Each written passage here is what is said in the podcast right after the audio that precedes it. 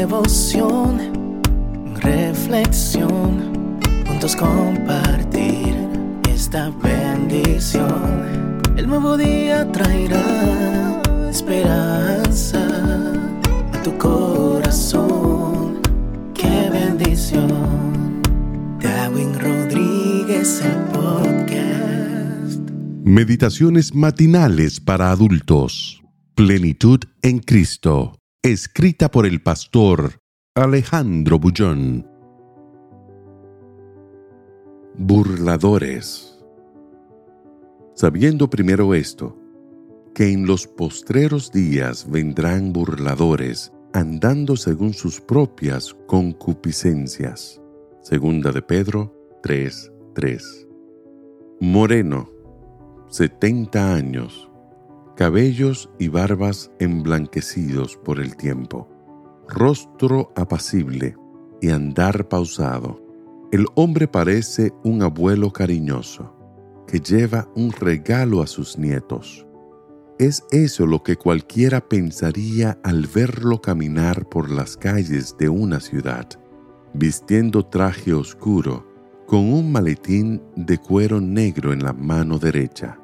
La verdad es otra. El anciano no lleva regalo alguno.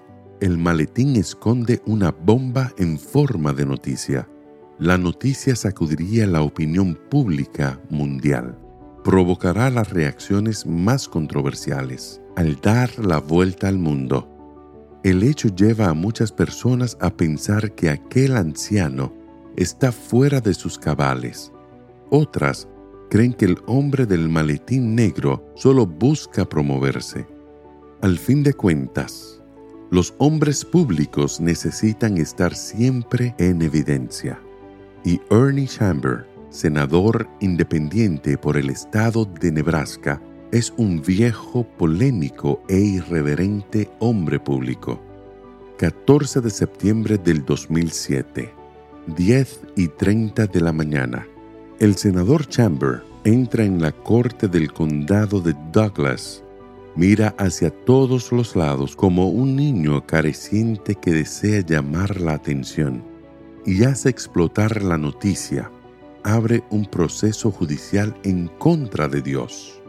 En el proceso, el abogado afroamericano que nunca ha ejercido la carrera acusa a Dios de ser el causante de todas las inundaciones devastadoras, terremotos horrendos, terribles huracanes, plagas, pestilencias, acciones terroristas, hambrunas, guerras genocidas y otras tantas catástrofes mundiales que aterrorizan a la humanidad.